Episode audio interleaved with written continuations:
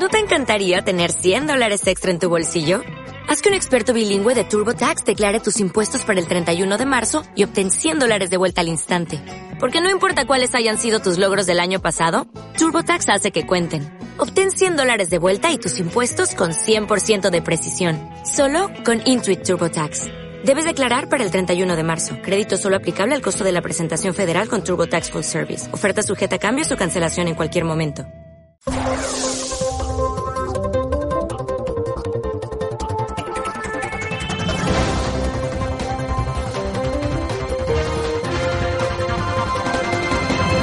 Y nosotros que comenzamos este 23 de junio del 21 con el análisis de nuestro primero de la mañana con el politólogo Francisco Gómez que nos va a contar qué es lo que ha sucedido durante las últimas 24 horas en este país. Don Francisco, ¿qué tal? Buenos días.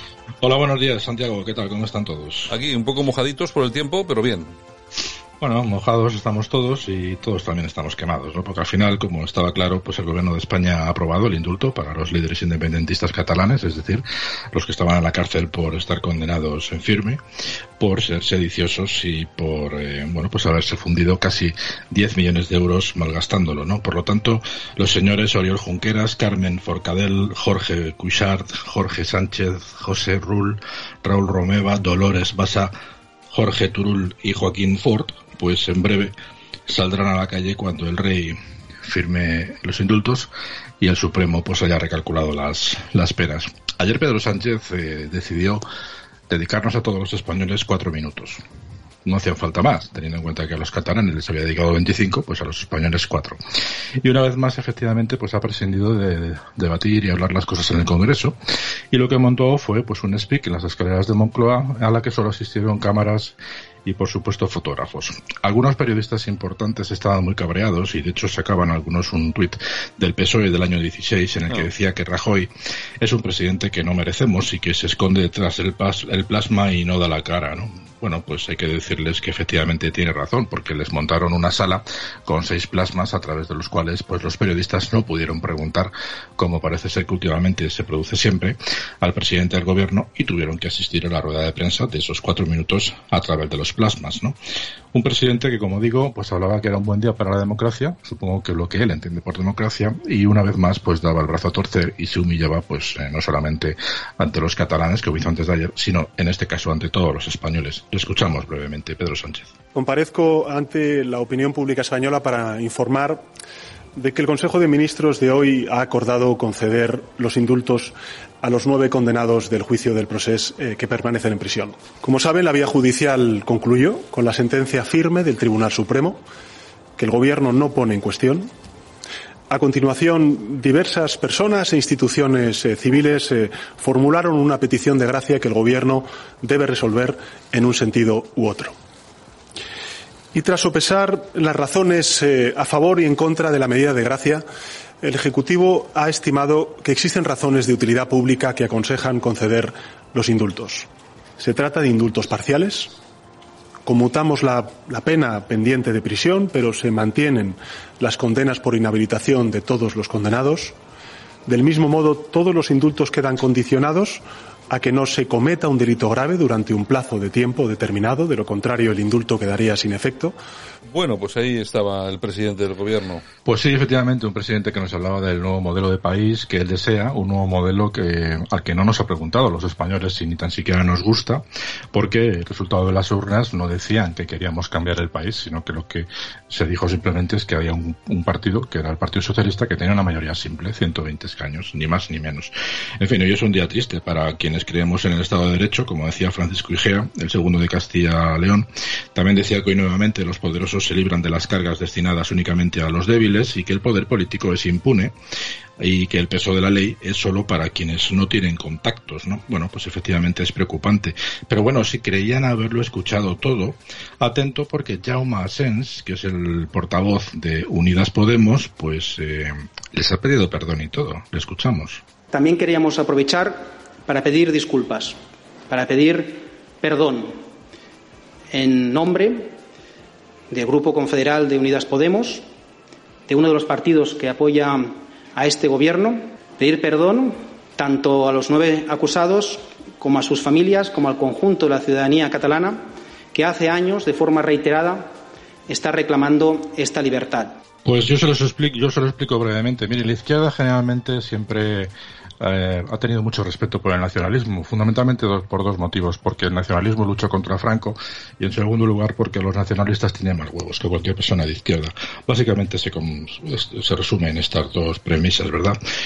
Rápidamente, Pere Aragonés, el presidente catalán, que les voy a evitar escucharle, dijo que salen con la voluntad de construir una república catalana libre y justa y que es la hora de la amnistía y del derecho de autodeterminación y que es la hora, la hora de un referéndum acordado. Bueno, Marisu Montero, la portavoz, ha dicho que no, lo cual nos hace entrever que esto está pactado y que durante los dos años de legislatura que le queda al PSOE y a Unidas Podemos, pues parece ser que no va a haber excesivos problemas, salvo lo habitual, y que ya, si eso, cuando se produzcan las elecciones, si gana el Partido Popular, pues imagino que en breve se la liarán y de una forma unilateral pues volverán a hacerlo, ¿no?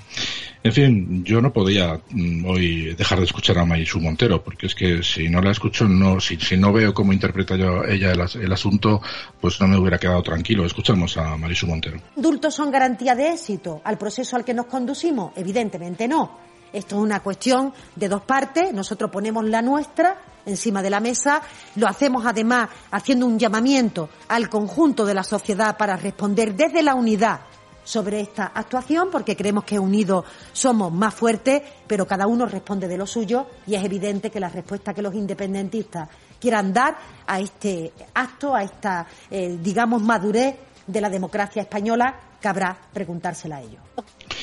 Pues nada, lo que tú quieras contarnos, Marichu. Lo que está claro es que el sindicato Manos Limpias ya le ha metido la primera denuncia a este gobierno por prevaricación, por conceder el indulto a los golpistas del 1 de octubre. Por lo tanto, la cosa se va a animar. Según ellos, se han inventado unos novedosos principios generales del derecho, como la valentía, la magnanimidad, la concordia, la no venganza, la utilidad pública, la altura de miras y borrón y conta nueva, ¿no? Por el contrario, pues se han olvidado los verdaderos valores de la Constitución, como son la dignidad, la igualdad, la integridad, la integridad moral, la honestidad y el honor, y por supuesto han sido vulnerados y torticeramente, pues como te decía, burlan la ley y su espíritu para dar encaje al indulto con unos conceptos inexistentes en el ordenamiento jurídico español. Así que ya veremos si este tipo de denuncias van, van prosperando.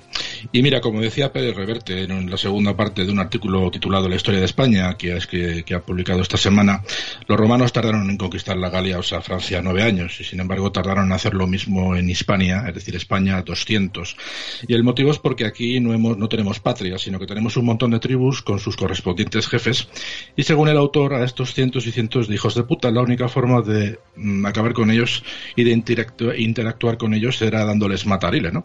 Bueno, pues aquí un ejemplo de lo que esos jefecillos con nombre y apellido todavía y siglos después seguimos manteniendo en España. Comenzamos con la prostituta de Jericó, Guillermo Fernández Vara. Nosotros no son un fin, son un medio que el sí o no es al, fin, no al medio.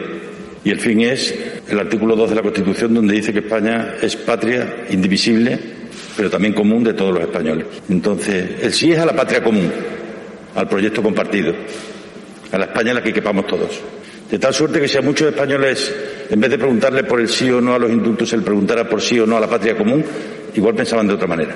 A mí me suena a cuerno quemado, igual que a, una mayor parte de españoles, porque lo viví con la misma indignación hace tres años. Pero el sí es a la patria común. Y lo que se pretende es facilitar el que España pueda ser patria común de todos. Bueno, pues ahora parece que aquí todos los políticos del Partido Socialista son expertos en derecho constitucional. Desde luego lo que son expertos es en retorcer la ley con su neolengua intentando confundir a la opinión pública. Seguimos con otro representante socialista, en este caso el último justo de Sodoma, como lo denominaba Jorge Bustos. Hablamos, por supuesto, de García Paje. Hoy es un día para no olvidar mis valores, mis principios.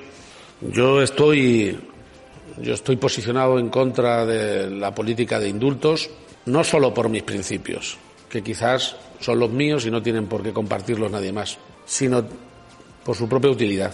Y me gustaría equivocarme. Estoy deseando equivocarme, pero la verdad es que no encuentro la fórmula de que se pueda convencer a alguien para que deje de ser lo que es. Y los independentistas son independentistas, no actúan de independentistas. Y por tanto persiguen fines y objetivos que son inviables.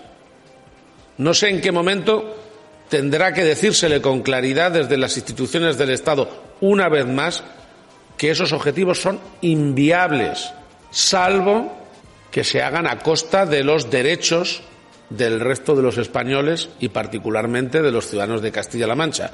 Y yo me debo a eso por encima de todo. Punto.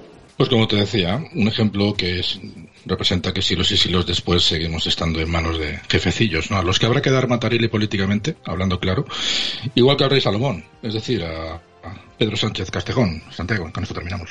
Bueno, pues ya veremos a ver qué es lo que pasa. La cuestión es que no, no pinta nada bien. Nosotros creo que lo seguiremos contando. Francisco, venga, hasta mañana, un abrazo fuerte. Igualmente, un saludo a todos.